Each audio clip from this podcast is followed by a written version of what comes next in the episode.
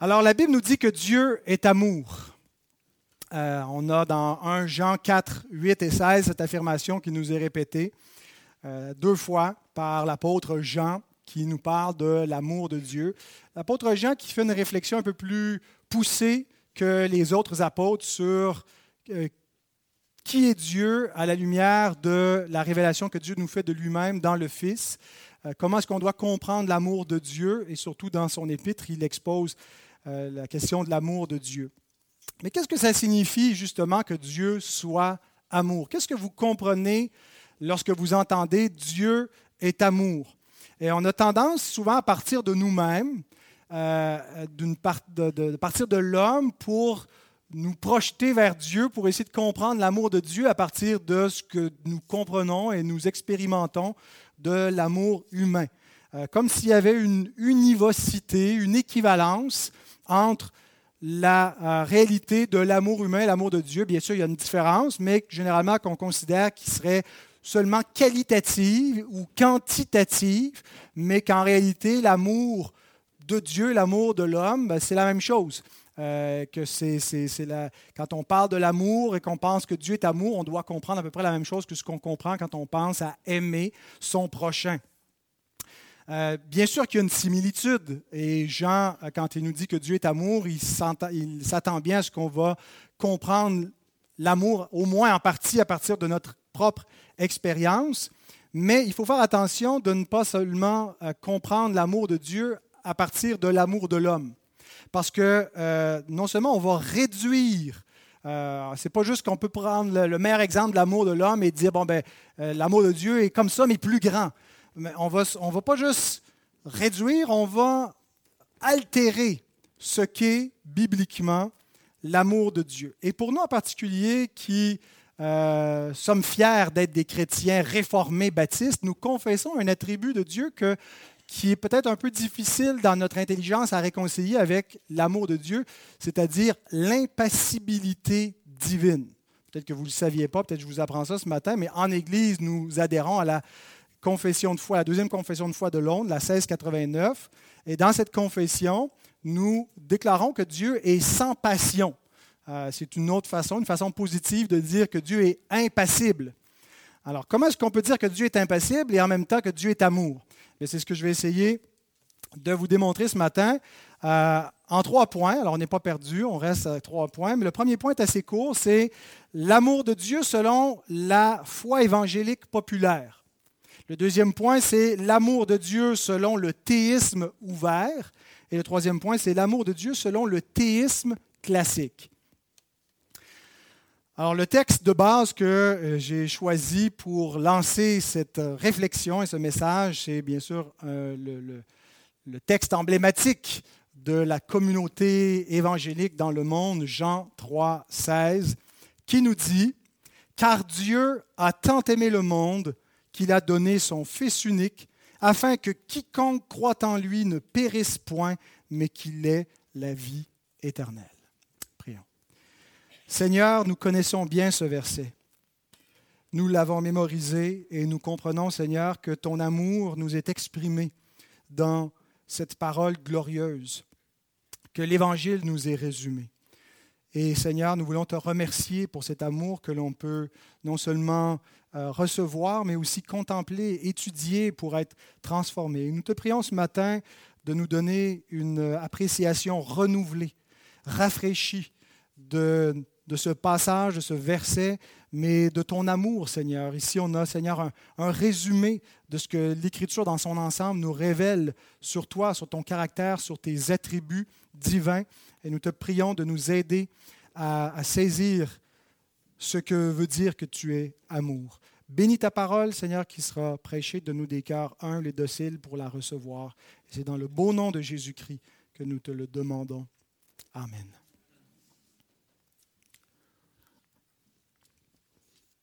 Ce verset de Jean 3,16, nous l'aimons parce qu'il résume, il résume tout. Il résume l'Évangile et, et il contient ce que certains ont appelé les quatre lois spirituelles. Les quatre lois spirituelles, c'est Dieu aime, Dieu aime les hommes, aime tous les hommes.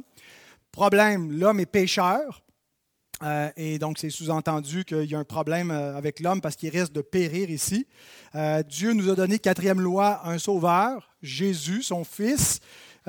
et pour pouvoir recevoir le salut que Christ accomplit pour nous en donnant sa vie, ben, il faut la foi, croire en lui. Donc, Dieu est amour, l'homme est pécheur, Dieu donne un sauveur, il faut la foi en ce sauveur. C'est ça les, les, quatre lois spirituelles. Et la compréhension habituelle, selon la foi évangélique populaire de ce que veut dire que Dieu aime, si on part à partir de Jean 3,16, ben Dieu aime tous les hommes de manière égale. C'est l'universalisme, ce n'est pas le particularisme. Dieu ne préfère pas des gens par rapport à d'autres. Dieu aime tout le monde égal et il veut également que tous les hommes soient sauvés. Et donc, il a pourvu de manière égale pour tous les hommes un sauveur qui a expié les péchés de tous les hommes. Euh, alors, on croit une sorte d'expiation générale, que le salut est pour tous, en mettant l'emphase sur le quiconque. Euh, Christ est mort pour quiconque. Et donc, Dieu est triste de ce que qui que ce soit périsse. Euh, il ne veut pas que qui que ce soit périsse. Et donc, dans cette conception de l'amour de Dieu, on, part du, du présupposé que l'amour de Dieu doit ressembler pas mal au nôtre. Euh, et c'est quoi l'amour humain? Ben, c'est euh, une émotion, hein, une, émotion positive, une affection qui va se traduire par des actions concrètes, bienveillantes euh, envers notre prochain. Ah ben, parce que Dieu a des émotions d'amour envers les hommes, ben, il fait une action concrète et qu'il donne son Fils pour les sauver. Et dans cette conception de l'amour de Dieu, bien l'homme est au centre. C'est l'homme qui est au centre de l'histoire, c'est l'homme qui est au centre de l'amour de Dieu. Euh, tout est fait pour le bien de l'homme, parce que Dieu est mu et poussé par son amour envers l'homme. Alors on se fie pas mal à l'expérience humaine pour comprendre l'amour divin et le définir. Je ne veux pas, en, ayant appelé ce point-là la conception populaire euh, dans le monde évangélique de l'amour de Dieu, dire que tout est complètement faux dans ce raisonnement. Euh, mais je pense qu'il y a certaines imprécisions euh, et qu'on reste dans des généralités et qu'on ne rentre pas dans des, dans des considérations théologiques précises. Euh, par exemple, comment est-ce qu'on articule cette conception de l'amour de Dieu avec sa souveraineté? Si on dit, comme on vient de l'entendre lu par notre frère dans notre confession, que Dieu est souverain sur tous les événements, qu'il a décrété tout ce qui arrive, euh, comment est-ce qu'on réconcilie ça donc avec la perdition des réprouvés, euh, l'élection divine? Comment est-ce qu'on réconcilie notre conception, par exemple, de l'expiation? Si Jésus est mort pour tous les hommes et qu'il y a encore des hommes qui périssent, est-ce que Dieu punirait en double des péchés que Christ a déjà expiés. Alors, on a une conception qui n'est pas très, très précise, ni de l'amour de Dieu articulé avec sa souveraineté ou de l'expiation du péché. On reste un peu dans des généralités. Une façon peut-être de comparer cette conception de l'amour de Dieu, euh, je trouve une illustration serait la, conception que les hommes avaient jusqu'à une certaine époque de l'univers dans lequel on habite. Euh, jusqu'à ce que Copernic, un astronome euh, qui, a, révolutionné le monde de l'astronomie, euh, entre en scène, on avait une conception du monde géocentrique. On concevait que la, Terre et l'univers et le système solaire qui, qui, nous entoure étaient centrés sur la Terre. La Terre est au centre. Et pourquoi est-ce qu'on croyait ça? Ben, parce qu'on dirait qu'effectivement, la Terre est au centre. On n'a vraiment pas l'impression, de notre point de vue humain, comment on expérimente les choses à partir de nos sens naturels, qu'on est sur une espèce de vaisseau spatial en mouvement. On ne se sent pas bouger. On a l'impression que la Terre est fixe, que la Terre est immuable. Euh, peut-être que parfois elle tremble, mais de façon générale, ce qu'on a l'impression en regardant le mouvement des astres autour de nous, c'est que tout tourne autour de nous, puis nous, on ne bouge pas.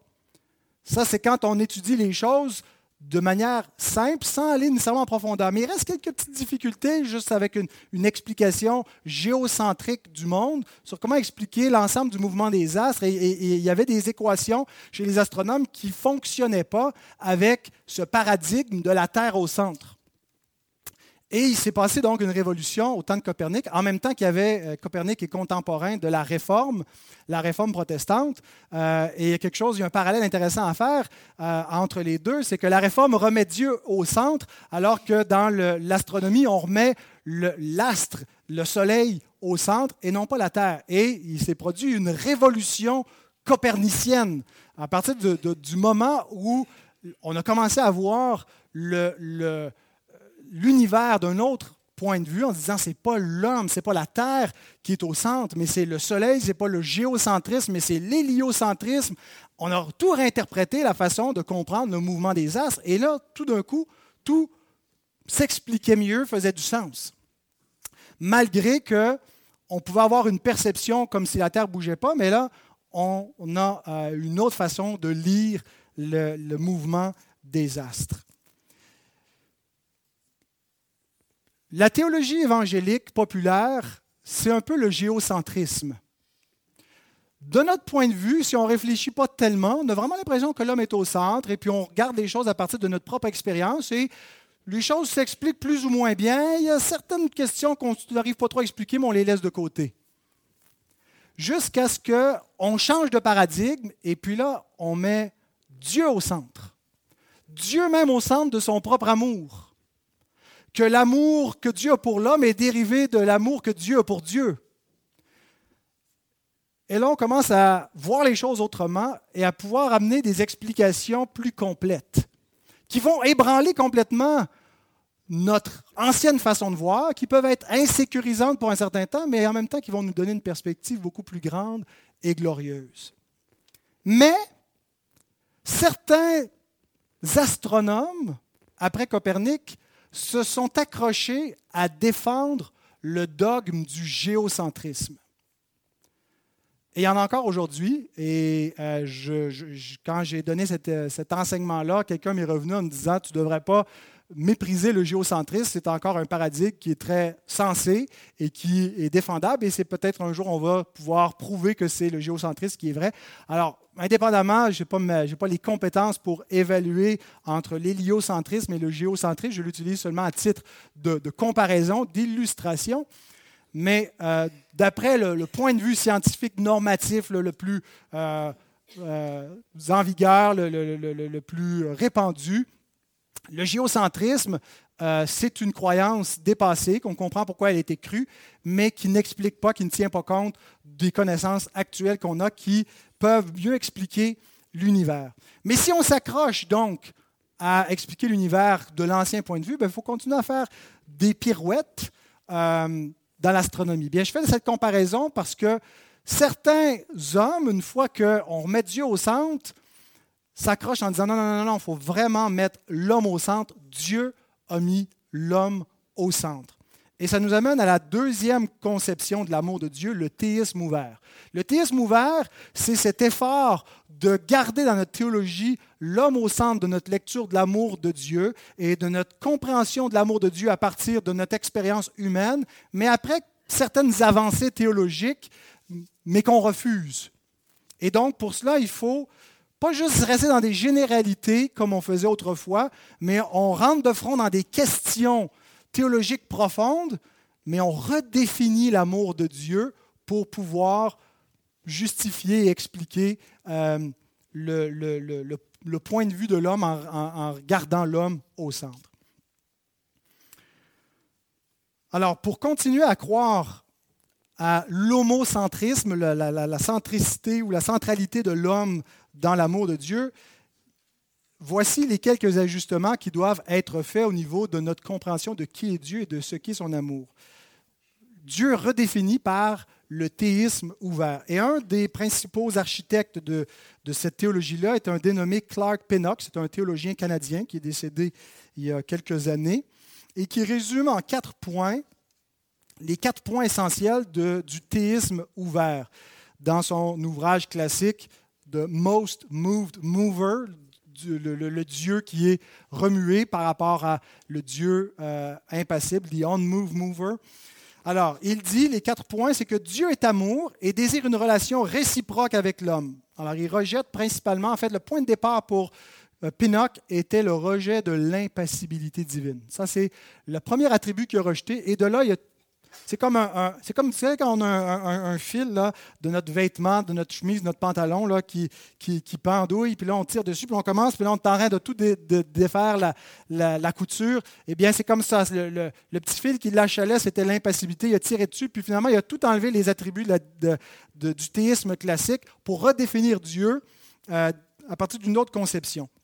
Alors, on définit Dieu à partir de, son désir d'avoir une relation réciproque avec l'homme. Deuxièmement, Dieu a décidé que certaines de ses actions dépendraient des nôtres.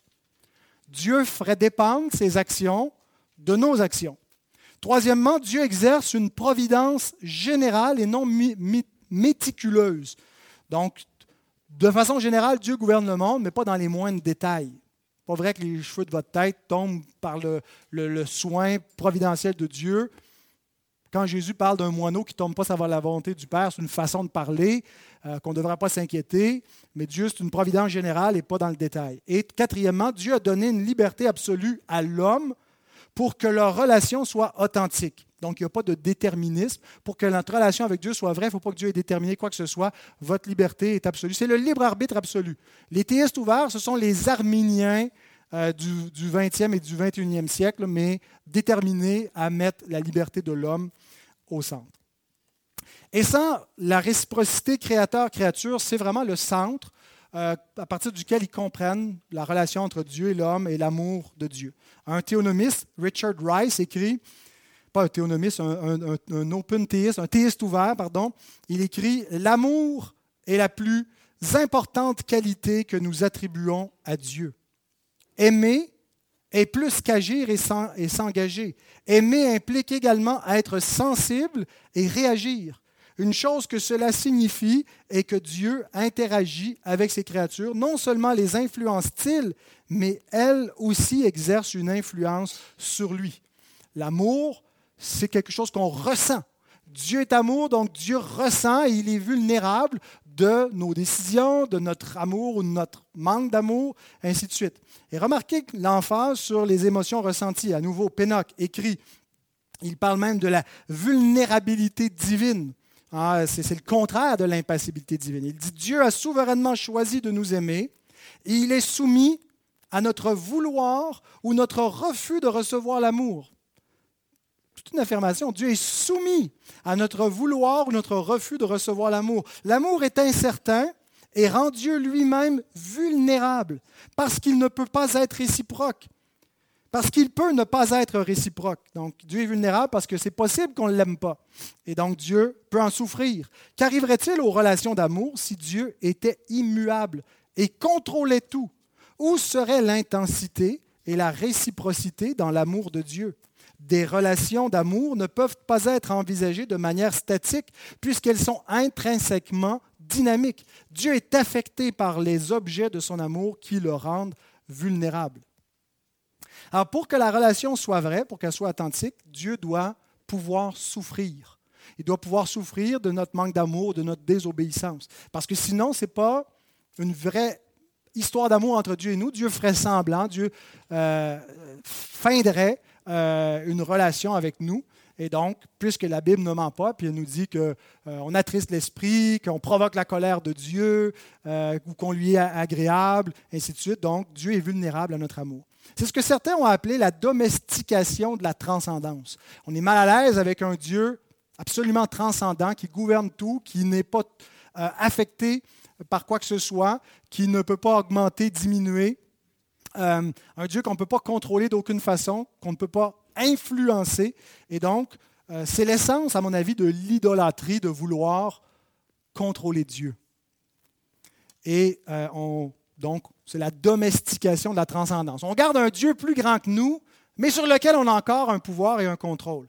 Gregory Boyd écrit Lorsqu'une personne est dans une relation authentique avec une autre personne, la volonté de s'ajuster à l'autre est toujours considérée comme une vertu. Pourquoi cela devrait-il s'appliquer seulement aux hommes et pas à Dieu? Si Dieu est vertueux, si Dieu est amour, ben, il faut qu'il s'ajuste. S'ajuste à l'homme. Ce qui doit être vrai de l'homme doit être vrai de Dieu. Voyez, on part de notre expérience humaine. C'est vrai que dans les relations humaines, si tu ne t'ajustes pas, puis tu demeures inflexible, puis que tu veux que tout le monde split ta volonté, euh, ben, tu dis pas vraiment de l'amour. Alors Dieu ne peut pas être comme ça. Dieu doit être comme nous. Donc Dieu doit s'ajuster comme on le fait pour que l'amour soit vrai. Si Dieu est amour, parce qu'on définit l'amour de Dieu à partir de notre conception humaine. Attention à toute théologie qui part de l'homme pour définir Dieu. C'est le contraire qu'il faut faire. Ce n'est pas Dieu qui est à notre image, c'est l'homme qui est à l'image de Dieu. Et j'ai trouvé cette réflexion de Thomas d'Aquin extrêmement pertinente à cet effet. Il dit, bien qu'il soit admis que les créatures sont à certains égards comme Dieu, il doit nullement être admis que Dieu soit comme les créatures. Les créatures sont comme Dieu, mais Dieu n'est pas comme les créatures. Nous disons qu'une statue est comme un homme, mais non pas l'inverse. Ainsi, une créature peut être décrite comme étant semblable à Dieu, mais Dieu n'est pas comme la créature. Ce n'est pas, moi qui ressemble à, à, mon portrait ou à ma statue, c'est ma statue, c'est mon portrait qui me ressemble. Alors, ce n'est pas Dieu qui est à l'image de l'homme, c'est l'homme qui est à l'image de Dieu, et c'est le propre de l'idolâtrie de se faire un Dieu à notre image, un Dieu à notre ressemblance, un Dieu qu'on peut domestiquer un Dieu qui a nos passions, nos attributs, un Dieu qui peut, par lequel on peut justifier notre comportement. Une idole qui nous ressemble. Fais-nous des dieux qui marchent devant nous, Aaron. Dieu dit dans Ésaïe 46, 5 à 7, À qui me comparerez-vous pour le faire mon égal? À qui me ferez-vous ressembler pour que nous soyons semblables? Ils versent l'or de leur bourse et pèsent l'argent à la balance. Ils pètent un orfèvre pour qu'il en fasse un dieu et ils se prosternent et adorent. Ils le portent, ils, le chargent sur l'épaule, ils, le mettent en place et il y reste. Il ne bouge pas de sa place. Puis on crie vers lui, mais il ne répond pas. Il ne sauve pas de la détresse. Ce langage veut dire vous vous faites des idoles. Vous vous faites des dieux que vous pouvez contrôler, que vous pouvez façonner. Peut-être l'homme de l'Antiquité le faisait littéralement avec du bois, de l'or, des pierres précieuses, mais l'homme moderne le fait avec ses idées, avec ses conceptions. Je pense littéralement que le théisme ouvert, c'est une idolâtrie avec un langage évangélique. La Bible affirme l'acéité de Dieu. On ne retrouve pas ce mot-là, mais l'acéité de Dieu, ça vient d'un mot latin qui veut dire l'indépendance de Dieu, c'est-à-dire que Dieu ne dépend de rien. Dieu est le Dieu bienheureux euh, qui est parfaitement heureux en lui-même. Le bonheur de Dieu ne dépend pas de la créature et de la création. Dieu n'est pas... Euh, son état ne, change pas, n'augmente pas, ne diminue pas par quoi que ce soit qui se trouve dans le monde. Mais le but du théisme ouvert, c'est de nous présenter une théologie qui soit acceptable aux sensibilités humaines et à la raison humaine.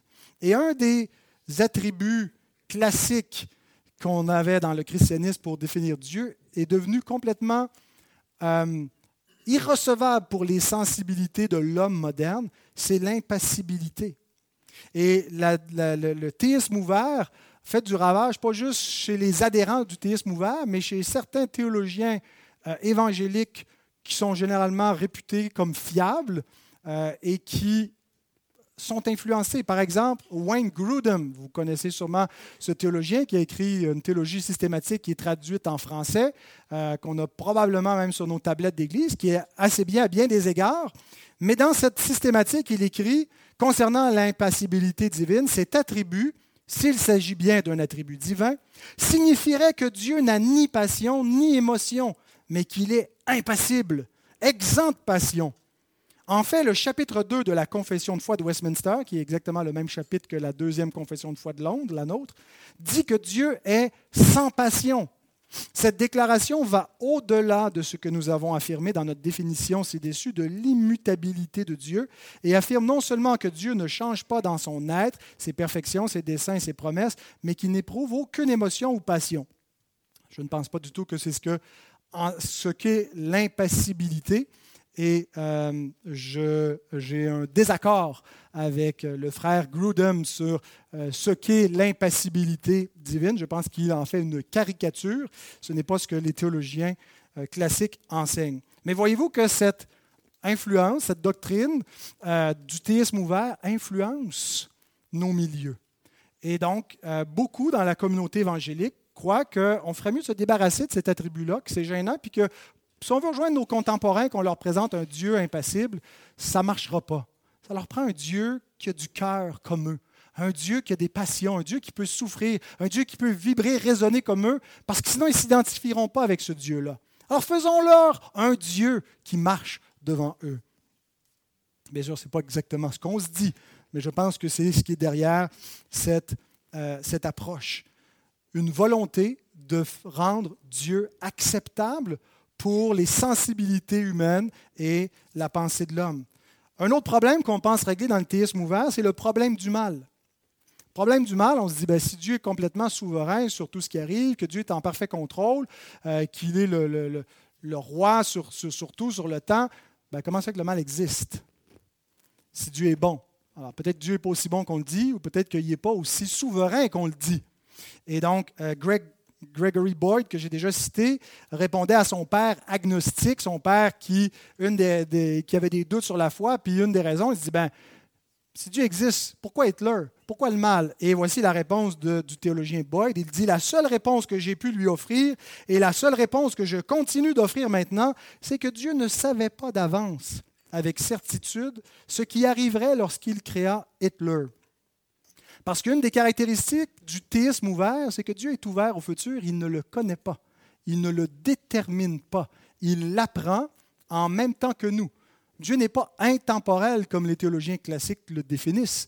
Dieu est temporel comme vous et moi, il est dans le temps et il apprend à mesure. Et donc, ça règle le problème du mal, parce que Dieu ne savait pas qu'Hitler ferait ce qu'il a fait. À mon avis, ça règle rien tout, Parce que peut-être que Dieu ne le savait pas d'avance, mais une fois qu'il l'a vu, il aurait quand même pu y envoyer un missile, quelque chose pour le tuer, puis ça serait été fini. Puis il n'a rien fait. Hein, il a fallu que ce soit les alliés euh, qui, s'en débarrassent. Alors, ça ne règle pas le problème du mal. Il y a une autre solution classique euh, qui nous a été exposée il y a quelques semaines par notre frère Bignon, qui, à mon avis, répond mieux au problème du mal vis à -vis des attributs de la souveraineté de Dieu et de la bonté de Dieu. Mais donc, selon le théisme ouvert, Dieu ne savait pas qu'Adam ruinerait le monde. Il l'a appris en même temps qu'Adam le fait. Nonobstant que Jésus soit l'agneau prédestiné avant la fondation du monde, euh, Dieu est autant surpris que vous l'êtes du manque de progrès que vous avez fait dans votre vie spirituelle. Il ne savait pas qu'il euh, n'y aurait pas plus de, progression que ça. Et donc, on se demande même, avec une telle conception de Dieu, d'un Dieu ouvert comme ça, comment est-ce qu'on réconcilie les affirmations bibliques l'enfer. Bien, voici comment Richard Rice explique. Il dit, L'amour de Dieu est essentiel, propre à son essence, alors que la colère est seulement circonstancielle. Quand Dieu se met en colère, ce n'est pas propre à son, à son essence. On ne dit pas Dieu est colère. Dieu est amour, c'est dans son essence, mais la colère de Dieu, c'est dans des circonstances qui provoquent ponctuellement sa colère. L'état d'âme normal ou original de Dieu est l'amour et la miséricorde. L'état d'âme de colère est transitif et ne doit être vu d'aucune façon comme un attribut, comme une disposition de base, comme une qualité inhérente à la, nature de Dieu. Elle est toujours décrite comme un moment, quelque chose qui arrive plutôt que quelque chose qui subsiste. Eh bien, pourtant, la Bible nous parle d'une colère qui monte au siècle des siècles, euh, d'une colère éternelle, mais je suppose que c'est une façon de parler pour dire que c'est un état transitoire, puis une fois que Dieu va avoir annihilé les méchants, on n'en parlera plus. Alors on doit croire à l'annihilationnisme et non pas un jugement éternel pour euh, être un théiste ouvert. Alors voyez un peu tous ces efforts pour mettre Dieu plus acceptable quand on part du centre de l'homme et de notre point de vue pour définir Dieu. Ce qui m'amène à l'alternative qui euh, était là avant le théisme ouvert, qui est le théisme classique. Le théisme biblique. Mais une fois qu'on dit qu'on adhère à la Bible, il faut encore définir qu'est-ce qu'on croit, parce que les théistes ouverts aussi croient à la Bible euh, et ils essaient d'expliquer la Bible euh, avec d'autres euh, raisonnements théologiques. Alors, comment est-ce qu'on explique que Dieu soit amour dans le théisme classique? Et je veux vous donner deux angles par lesquels nous le faisons. L'angle de l'essence divine, les attributs de Dieu selon ce que Dieu est dans son essence propre et la preuve de l'amour de Dieu selon ce que Dieu a fait.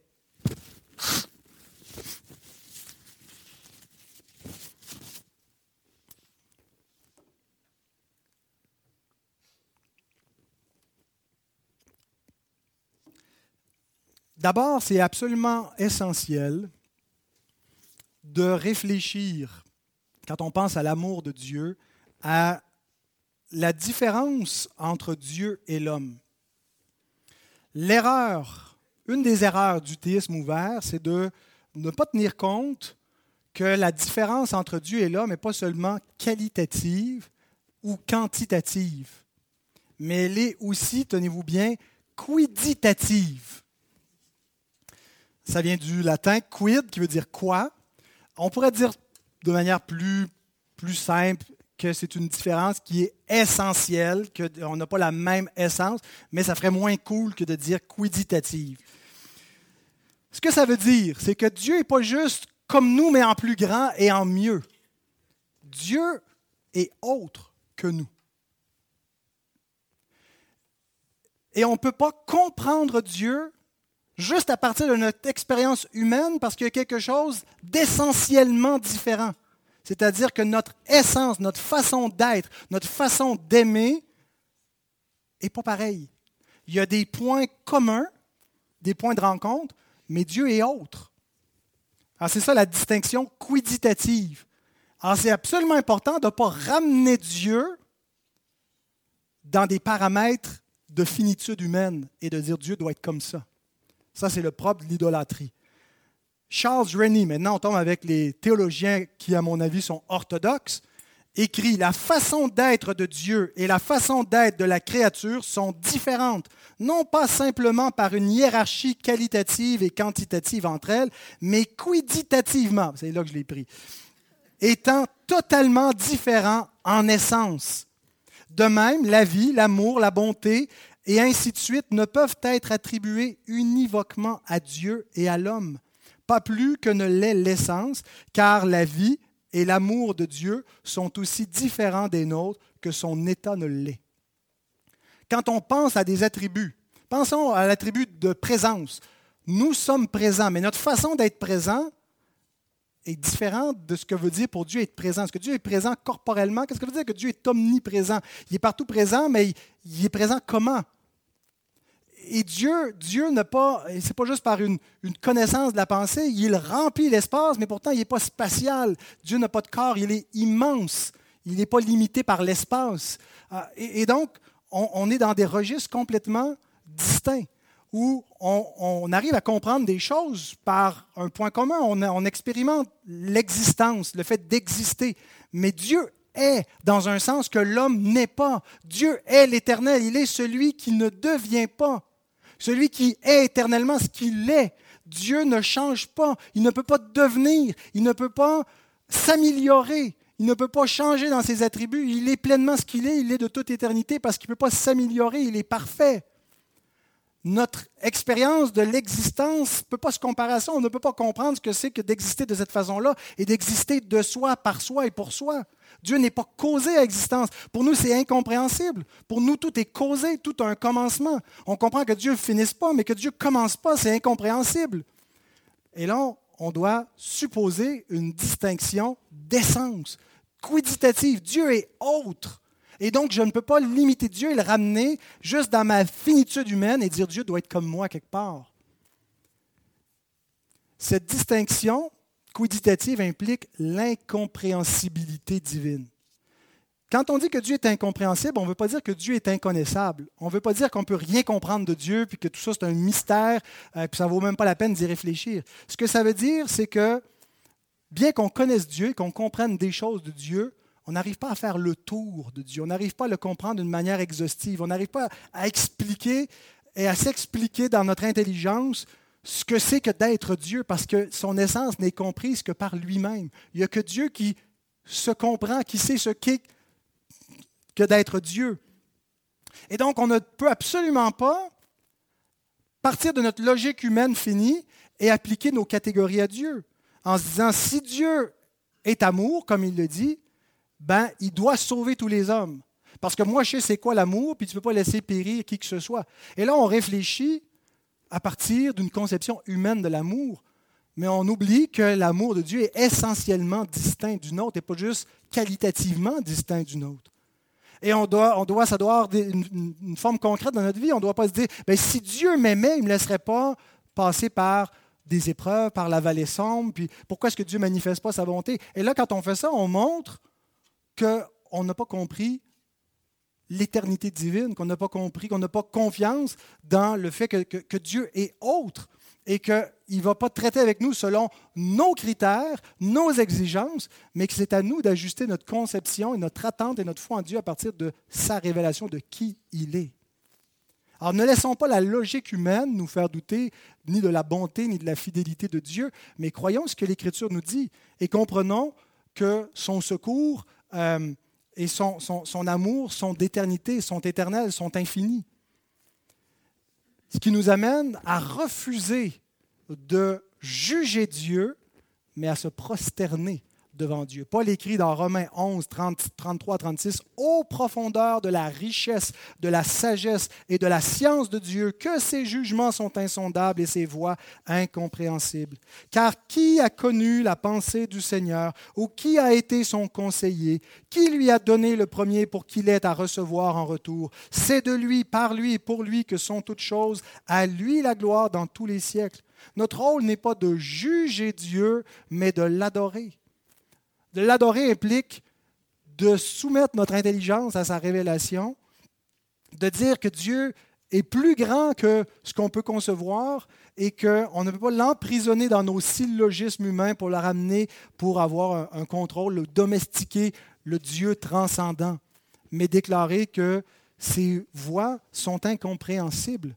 Ce n'est pas juste de la rhétorique pour faire beau, c'est une affirmation qui nous déclare quelque chose d'essentiel dans notre compréhension de Dieu. On ne peut pas le comprendre. il dépasse notre raisonnement. Et l'incompréhensibilité divine implique que lorsque Dieu parle à l'homme, lorsque Dieu se révèle à l'homme, il ne peut pas lui parler la langue de Dieu. Parce que l'homme ne parle pas cette langue-là. Il doit lui parler la langue de l'homme, il doit lui parler dans son langage et il doit lui parler de manière analogique. Donc, quand Dieu se révèle à nous, il se révèle à nous par une analogie. Toute la révélation biblique est analogique. Analogique, ça veut dire que Dieu part de notre réalité, de notre conception finie, puis il utilise notre finitude pour se révéler à nous, mais en comprenant qu'il est, est autre. Et donc, je vous donne un exemple de ce que ça veut dire une révélation analogique. Quand la Bible nous parle du bras de l'Éternel, des yeux, Dieu, l'œil de l'Éternel qui voit toutes choses, ou de Dieu qui est comme un rocher. Est-ce qu'on prend ça de façon littérale, en pensant que Dieu a un corps, comme les Mormons, par exemple, le croient, ou on comprend que c'est un langage analogique? Dieu est incorporel. Et quand ça nous parle du bras de l'Éternel, c'est une façon pour qu'on comprenne, un bras, ça sert à quoi? Ben, ça sert à exécuter notre volonté. Dieu n'ayant pas de bras, et pas pour autant impotent. Hein? Il a une potentialité absolue. Il est le Tout-Puissant qui peut faire tout ce qu'il veut, mais il n'y a pas besoin de bras pour l'exécuter. Comment il le fait, c'est un mystère. Mais Dieu nous révèle sa, sa potentialité de manière analogique. Il ne peut pas nous expliquer de manière abstraite comment Dieu, sans bras, peut créer le monde par la puissance de sa parole mais il nous révèle dans des mots qu'on peut comprendre analogiquement comment il le fait. Et donc, de la même façon, Dieu parfois se révèle avec non pas juste des formes humaines, mais des passions humaines. On appelle ça des anthropopathismes, des passions humaines qu'on attribue à Dieu, qui sont une façon de parler. La repentance de Dieu, Dieu qui se repent. Et dans le même passage, ça nous dit Dieu n'est pas un homme pour se repentir, pourtant il s'est repenti d'avoir établi Saül comme roi. C'est des façons de parler, la jalousie de Dieu, la colère, la tristesse, pour qu'on comprenne à partir de nos passions, de notre souffrance humaine, non pas que Dieu est exactement identique à nous, mais qu'on comprenne quelque chose de l'agir divin. Mais on ne doit pas établir une réciprocité à partir de ces textes comme si Dieu était comme nous. C'est des façons imagées de nous décrire qui est Dieu euh, et non pas de, de lui attribuer en propre ce que Dieu est. Parce que Dieu en propre, il est immuable et impassible. C'est Jacques qui nous le dit. Jacques 1,17 nous dit Toute grâce excellente et tout don parfait descendent d'en haut, du Père des Lumières, chez lequel il n'y a ni changement, ni ombre de variation. Parce que Dieu ne peut pas changer. Il ne peut pas aimer plus qu'il aime. Il ne peut pas être plus juste et plus saint qu'il l'est déjà. Donc, l'immuabilité divine implique l'impassibilité divine. Il n'est pas provoqué à l'amour ou à la colère. Il est éternellement amour. Et ce qu'on appelle la colère de Dieu, c'est en fait c'est sa justice qui se révèle d'une façon comme, la colère de l'homme. C'est quelque chose qu'on redoute, qu'on craint. Eh bien, la justice de Dieu est redoutable. On peut l'appeler la colère de Dieu. Mais ce n'est pas une émotion qui est provoquée subitement, c'est sa sainteté éternelle. Alors, ça ne signifie pas que Dieu n'a pas d'émotions. Dieu n'a pas des émotions comme l'homme. Mais ce que Dieu a, ce sont des perfections. Paul Helm écrit paradoxalement, être impassible ne dénote pas une déficience ou un manque en Dieu, comme l'écrivait Grudem en disant ben, Dieu est impassible, ça veut dire qu'il n'y a pas d'émotion, il est comme statique, il ne bouge pas. Ce n'est pas une déficience ou un manque en Dieu, mais ça témoigne de la plénitude de Dieu, de sa bonté qui ne peut diminuer, de sa volonté éternelle. C'est comme ça aussi que Saint Augustin euh, voyait l'immuabilité, il la voyait comme une perfection. Euh, il commente euh, le, psaume 19 en écrivant ceci. Jésus-Christ est le même hier, aujourd'hui et éternellement. Hébreu 13, 8. Être, c'est le nom de l'immutabilité. En effet, toutes les choses qui changent cessent d'être ce qu'elles étaient et commencent à être ce qu'elles n'étaient pas. Vous êtes ce que vous n'étiez pas, puis vous n'êtes pas encore ce que vous allez devenir. Nous sommes, nous, sommes dans un sens, mais nous devenons. Mais Dieu est. Dieu se présente comme l'Éternel, celui qui est. Jésus est le même hier, aujourd'hui, éternellement. Et donc, nul n'a une existence vraie, réelle et pure que celui qui ne change pas. John Owen applique parfaitement cette conception d'un Dieu immuable et impassible à l'amour de Dieu. Il nous permet de comprendre en écrivant ceci, l'amour de Dieu est comme lui, égal, constant, incapable de quelque augmentation ou diminution. Notre amour est comme nous-mêmes, inégal, progressif, dégressif, augmentant, déclinant. Son amour est comme le soleil, toujours le même dans sa clarté, bien que parfois un nuage puisse s'interposer.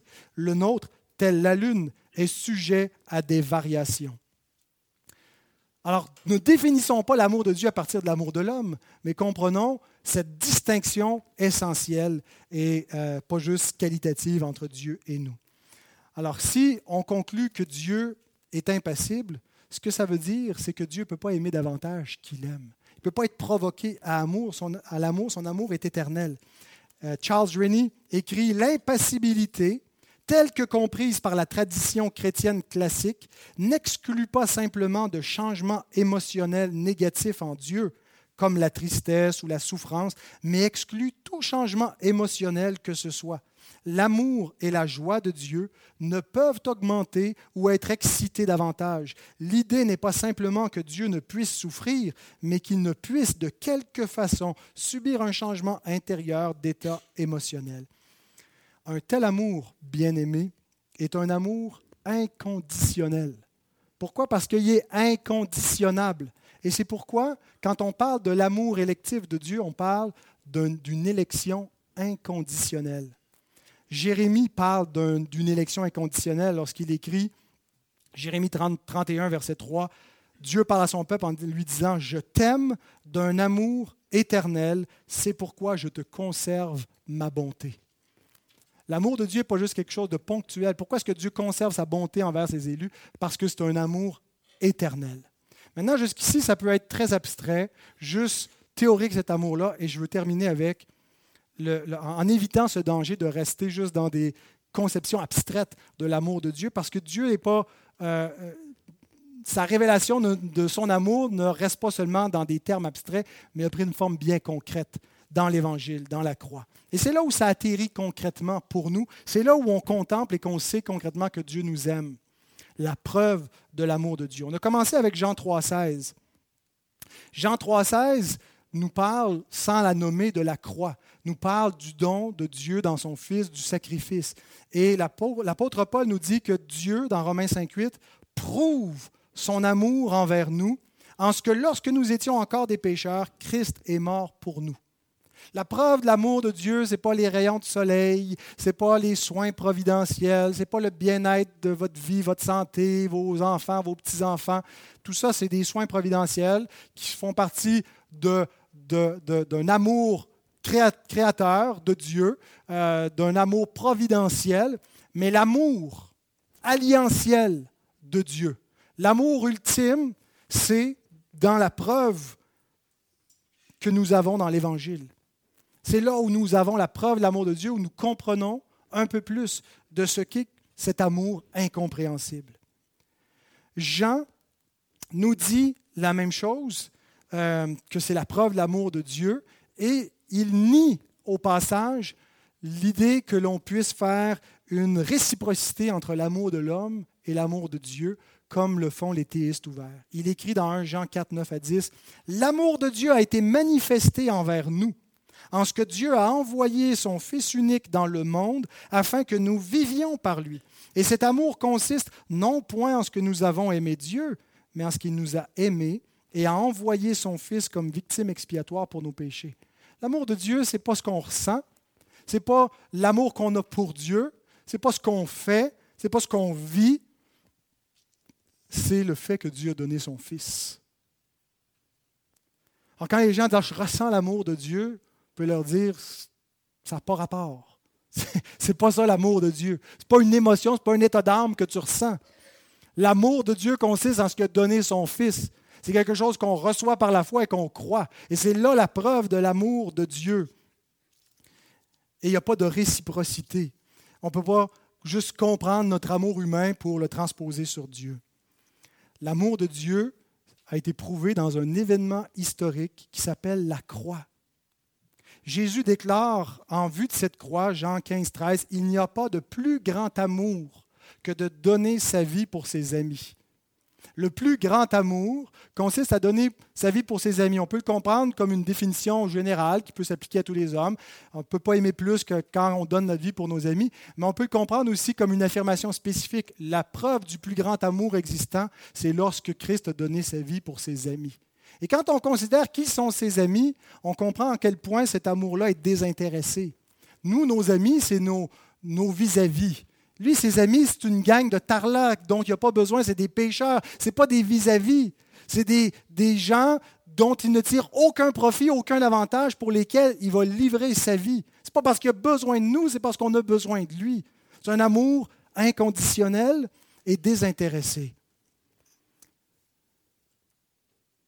Et cet amour, bien-aimé,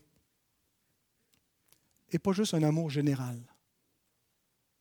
C'est pas juste un amour comme ça, flou, puis on a réussi à s'accrocher, puis il y a des hommes qui, eux, ne se sont pas accrochés dans ce, ce faisceau de l'amour de Dieu révélé aux hommes. Cet amour est spécifique. Il est électif.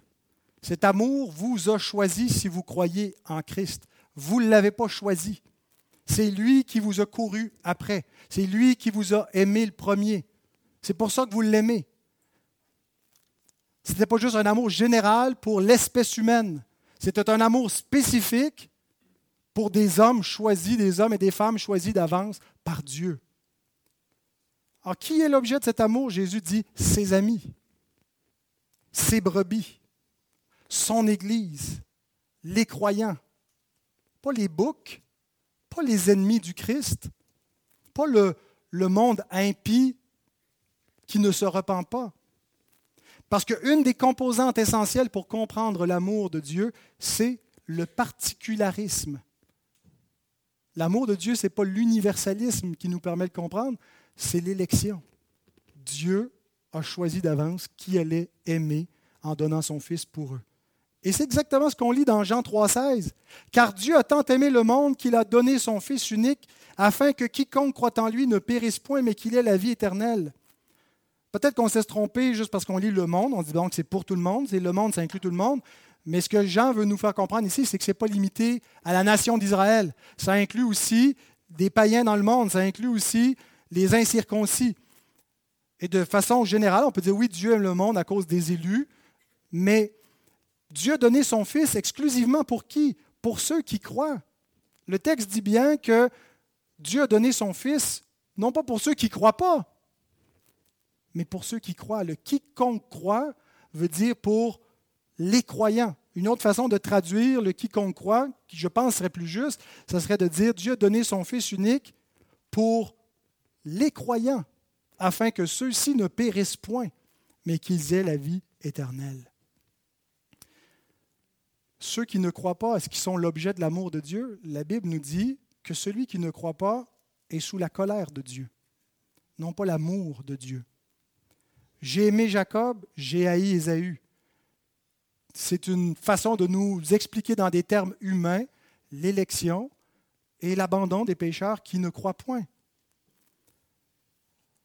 Alors, est-ce que Dieu aime tous les hommes de cet amour rédempteur, électif? Ma réponse, ce n'est pas la mienne, c'est celle de la Bible, c'est non. Jean 10, 26 à 27, Jésus dit à ceux qui ne croient point, Vous ne croyez pas parce que vous n'êtes pas de mes brebis. Mes brebis entendent ma voix, je les connais et elles me suivent. Il ne dit pas parce que vous croyez point, vous n'êtes pas mes brebis. Mais parce que vous n'êtes pas mes brebis, vous croyez point. Être une brebis, c'est avoir été donné par le Père au Fils pour que le Fils vienne nous sauver. Et ça implique que quand on entend la voix du berger, on la reconnaît puis on y répond. Alors pourquoi est-ce que vous croyez au Fils? Parce que vous étiez une brebis. Parce qu'avant la fondation du monde, Dieu vous a aimé, élu, choisi et vous a donné son Fils. Et vous doutez de l'amour de Dieu. La preuve de l'amour de Dieu pour vous, c'est le don de son Fils. Il ne peut pas en avoir une plus grande. C'est là qu'il faut regarder pour trouver l'amour de Dieu. Et si vous croyez dans le sacrifice de Jésus vous croyez dans le Fils de Dieu, vous êtes l'objet de cet amour éternel. Ce n'est pas vous qui avez aimé Dieu le premier, c'est lui qui vous a aimé le premier et qui vous a cherché, qui vous a amené au Fils. Bien aimé, cet amour demeure incompréhensible. Il y a bien des questions qu'on peut poser. Il y a bien des questionnements qui demeurent en suspens. Mais le fait qu'il demeure incompréhensible ne doit pas nous empêcher de nous réjouir du fait que cet amour est véritable. Il est bienfaisant. Il est irrésistible. Et nous devons l'accueillir avec une grande gratitude, une grande humilité, une grande reconnaissance en contemplant Dieu et en euh, se prosternant devant lui avec avec foi, avec humilité, avec reconnaissance. Prions. Seigneur, nous avons entendu des choses qui euh,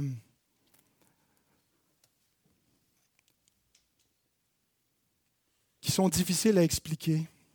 Des choses, Seigneur, de ta parole qui dépassent notre entendement. Et nous voulons te demander ta grâce, la grâce de ton esprit, pour que ta parole puisse faire son œuvre dans nos cœurs, nous garder humbles, qu'elle puisse, Seigneur, nous amener à une plus grande assurance de ton amour, en comprenant, Seigneur, que tu nous as aimés le premier, en comprenant concrètement que ton amour, Seigneur, n'est pas une simple émotion, c'est un amour éternel qui s'est manifesté concrètement dans l'histoire par le don de ton Fils pour nous. Et Seigneur, à cet instant, nous voulons répondre à cet amour en nous approchant de la table de ton Fils qui nous a dit de faire ceci en mémoire de lui.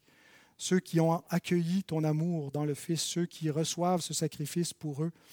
Seigneur, nous voulons venir à cette table avec, foi, avec reconnaissance, en nous laissant aimer par toi, en sachant, Seigneur, que tout est, est réglé pour nous, qu'on peut, Seigneur, vivre tranquille, l'âme en paix, parce que tu nous aimes.